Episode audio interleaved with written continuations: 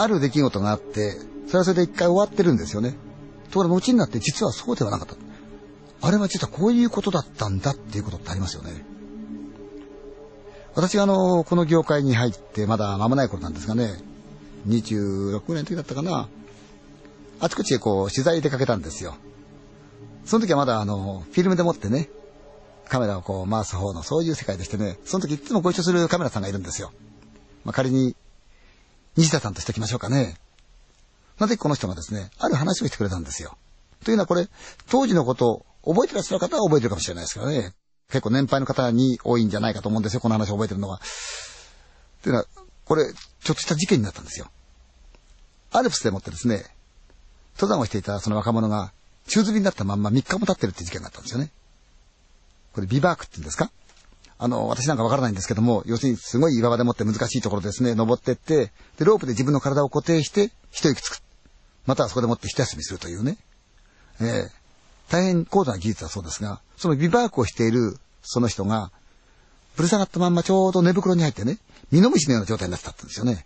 もう3日経ってるのに反応がない。で、早速現地へ行って、当時はもう近づけませんでしたよね。天候が不順でもって非常に荒れておりましたんで、近づけない。そこで拡声器を使って、おーい、どうなんだ？怪我をしてるのか？一生にしてくれないか？一生児がないんですよね。ただ言えることは、岩場にぶつかったとか落っこったってのはわかる。でもきちんとぶる下がって、寝袋に入ってぶる下がってる状況で死ぬってあんまありえないんですね。5日経ったんですよね。で、ご両親すぐ分かってましたから、連絡取りまして、死んでるんならばどうする？か。ただ彼を降ろそうと。ただ、普通に降ろすわけにはいかないんで、その場合はっていうと、そのぶる下がってるロープをですね、極力近づいて、ライフルでもって撃って落とそうと非常に乱暴な話なんですかね。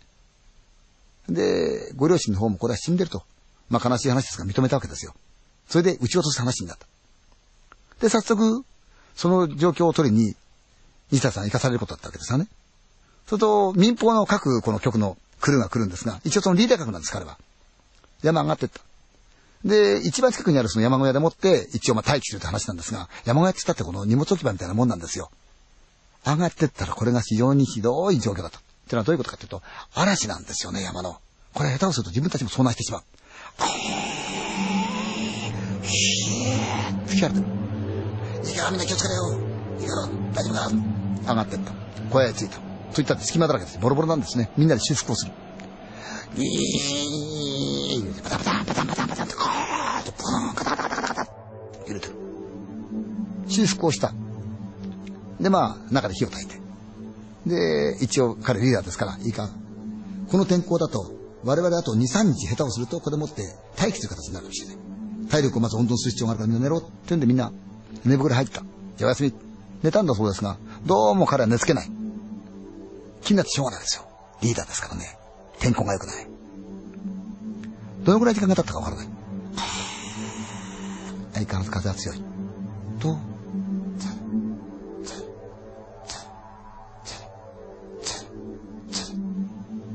誰かがこっちの方にやってくる足音がするんですよ。え誰だ？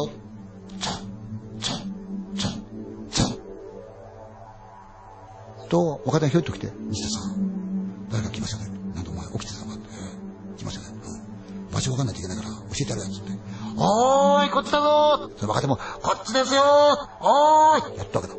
みんな気がついて起きちゃった。何ですかって言うよ。今人が来てるからこっち教えてあげるんだって。みんながって、おーい、こっちだぞザザザ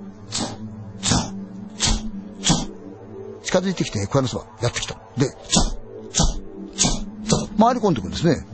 小屋の入り口まで来た。そこで、バサッ、バサッ。雪を払うような音がするから、行ってねはいって、使い棒ガシャッとかして、ククククッと、ゴー雪と風がすごい気がして、うわーと。大丈夫ですか大丈夫ですかもしもしあれもしもし新田さん誰もいませんよなわけないだろうと。いや、いませんよもしもしじゃ閉めろよってガタンと閉めた。おかしいやな今確かにみんな聞いたよなとね。で、まあしょうがない。まあいいや、みんな早く寝てくれ。はい、寝た。やっぱり西田さん眠れない。どのぐらい時間経ったかわからないけれども、さあ、音がした。ん小屋の角っこで音がする。あ、風よけてたんだ。あいついたんだなと思って。それから、さあ、さあ、さあ、歩き始める。と、若手がまた起きて、西田さんいましたよ。なんだお前起きてたのかって。してるよ。さあ、さあ、さあ、さあ。回り込んで入り口の方に来たんで、おい、行ったれ。はい、ガタガタ。すごい風。うー雪が来な。みんな起きちゃった。大丈夫ですか？大丈夫ですか？西田さん、いませんよ。もう、カタンと閉めた。おかしいよなぁと。悪かったみんな寝てくれよ。翌朝もう早めに目が開いちゃった。みんなも来た。無線が連絡入って、で、今日いよいよ結婚ってことになったんですね。じゃあみんないか準備しろよ。と、若手が、西田さんこれ見てくださいよと。え？出てみると、小屋の入り口から、ちょうど小屋を背にして、足跡がついてる。入るんではなくて、小屋から外に向かってるんですよね。なんだ来たんじゃないか。おい悪いけどみんなな、ちょっと小屋の周り見てくんないか。どっか倒れてるかもしれないから。で、俺これつけてってみてよ、こいつと一緒に。二人はついてった。ずーっと足跡のついてってみた。いいか、危ないからだ。何しろこう、もやった時ってすごくって、手を伸ばすとですね、手の先が消えてしまうぐらいに濃いんだそうですね。山のもやってやつは。で、いいか、お前、ちゃんと踏みしめてけよ。下手して落っこっちゃいけないからな。どこに弾丸あるかわかんないから、いいかはい、わかりました。彼が行く。西田がついていく。ずっと続いてますね。続いてるな。随分あるねって。あるな。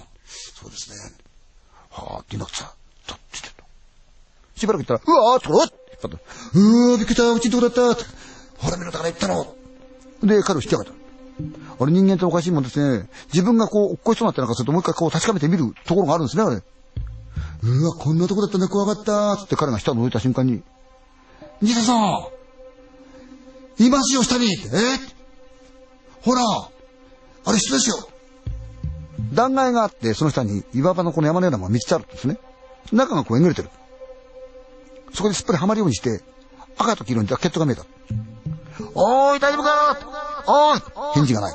おい、すぐに無線でもって下へ聞いてみろ。どこの曲ですかわからないから。はい、わかりました。すいません、実はですね、こちらの断崖のところなんですが、人がいるんですよ。ええー、で、救助したんですけど、なんだ？ええー、実はですね、崖の下のところにですね、人が今、そのまま倒れてるんですけども、救助してください。お願いします。いや、救助出せないよ。いや、お願いしますよ。で、これどこの曲の人でしょうかね赤と黄色のジャケットなんですが。としたから、チャーってなって、バカ野郎、赤と黄色見るわけないだろ。業界みんな、コーン、黒、グレーって決まってるじゃないか。それっていないよ。いや、でも来てるんですよ。で、どうぞ、あげてください。わかった。じゃあ、お前たちは、俺から結婚するからそっち行ってくれと。後からちゃんと救助隊仕組んで、そっちに行くから。やっといてくれよ。はい、わかりました。で、切った。ただその岩場っていうのがね、上からなら見えるんですよ。ところ下からだと、ちょうど岩の上がこう凹んで削られてますからね、その下に見えない。そこまで行ったからこう見えたわけなんですね。いやー、一体何があったか知らないけどと思いながら、まあその日、その例のライフルで持ってロープを撃つ、そのビバークの青年のそのシーンは実際に起こったわけですよね。ダカーンと音がした。ロープが切れて起こった。で、それは確か映画かなんかのニュースの映像で私見ましたけどね、あの、外でもってね、山男が集まって焼かれるんですよね。お父さんはその自分の息子が挑戦した岩をじーっと見てましたね。あれとっても印象的でしたけどね。さて一方ではですね、その赤と黄色のジャケットのそのとが引き上げられたんですよね。でもなんと、その死体ね、一年前の死体だったんですよ。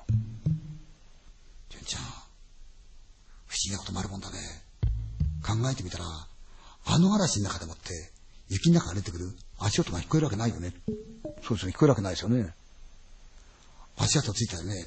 うん、あれ、だから、一年前に亡くなった彼の幽霊がつけたんだろうねって言ったんですよ。はあ、そんなことって本当にあるもんなんだなと思ってね。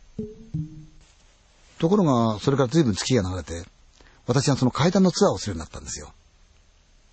今から、あれ、2年くらい前かな。まあ、2、3年になりますかね。私、局でもって仕事終わって、いつもだったら車でこう移動しちゃうんですが、なぜかね、とことこ歩いてたんですよ。何の用事か覚えてないんですがね、歩いてたんですよね。そしたら、来るんですよ、向こうから西田さんが。しばらくぶりですよ。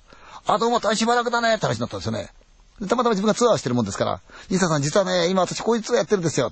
それで、あの、ほら、お話、覚えてます？してくれたのと。え？いやいや、ほら、ビバークの。って言ったら、ああ、ああ、あの話ね、って言うんですよ。じんちゃん、あれ違うよって言うんですよ。え？いや、あの話違うよ。音違うんですかと。いや、そうじゃないんだ。実はその後、自分に連絡が来たってんですよ。というのは、山仲間の連中が、もう時間も経ったし、お父さんお母さんも悲しみが収まったろうから、彼のね、魂を、その、収める意味でも、みんなで集まって彼の話してあげようじゃないかって集まりだと。で、もしよろしければ、あの時の映像を撮ってくれたカメラさん、あなたも来てくれませんか？って言われたんで、なんだか気になって自分は行ってみたってんですよね。考えてみれば呼ばれる筋合いじゃないんですよ。自分カメラマンですから。